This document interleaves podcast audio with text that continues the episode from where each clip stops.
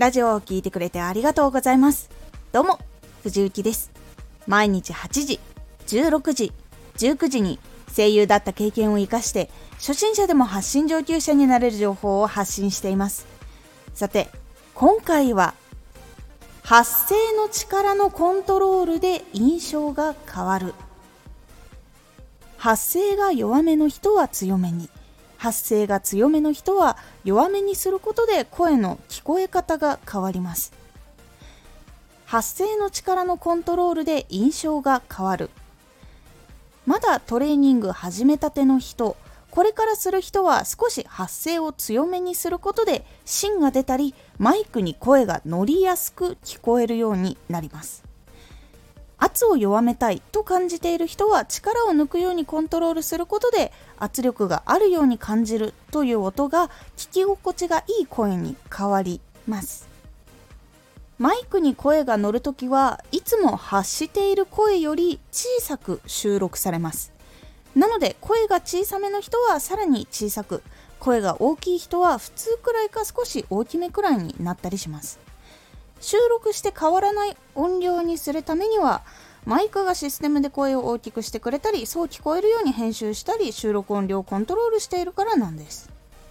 なので発声をトレーニングすることが必要なんです。実はマイクに声を乗せるのはちょっと技術が必要になります。そのためにはまず発声のベースの筋肉が必要になります。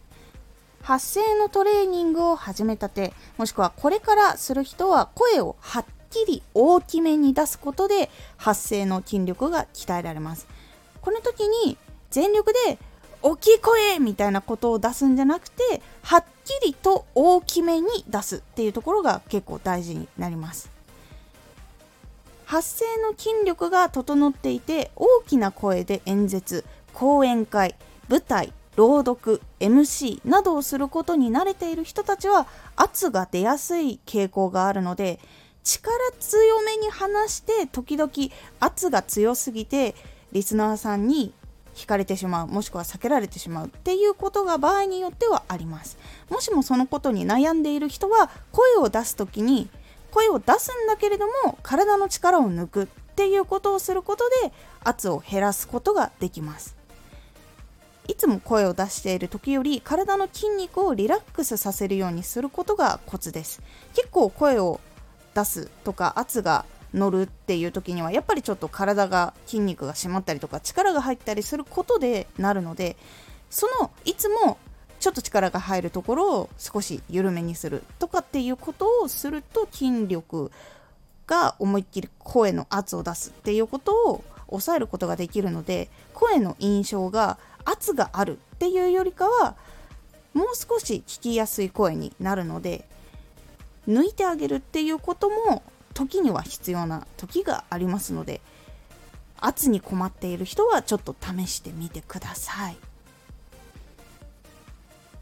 力を抜いたからといって滑舌が悪くなるとか発声が悪くなるっていうことはあまりありません。基本的には発声の筋肉とかがしっかりしている人は弱い力でもしっかりと聞こえることができるようになっているので安心してください。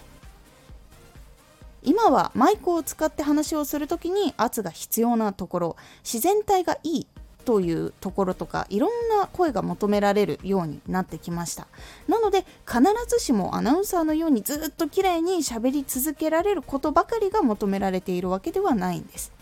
いろんな声の表現を支えるように発声の力をコントロールできるようにトレーニングしていくことでもっと幅が広い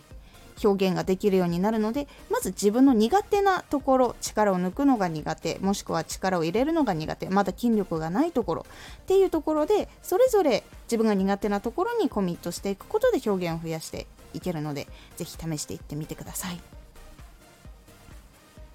声が弱々しいと説得力がないって聞こえてしまったり自信がないって聞こえてしまったりもしくは真逆で圧があると攻撃的とか圧が強いって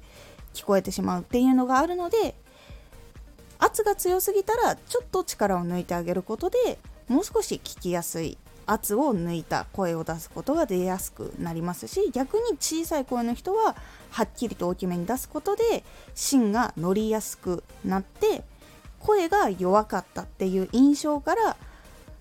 はっきりと情報を伝えれる人っていう風に印象がちょっと変わっていくので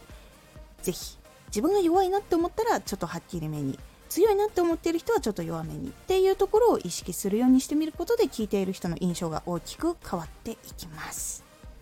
是非気になっている方試してみてください。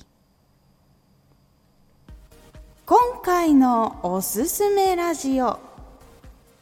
再生回数が落ち込んだ時は再生回数が落ち込んだ時にはもしかしたらギャップが原因かもしれないのでギャップを生まないようにするための対策をお話ししております。このラジオでは毎日8時16時19時に声優だった経験を生かして初心者でも発信上級者になれる情報を発信していますのでフォローしてお待ちください。毎週2回火曜日と土曜日に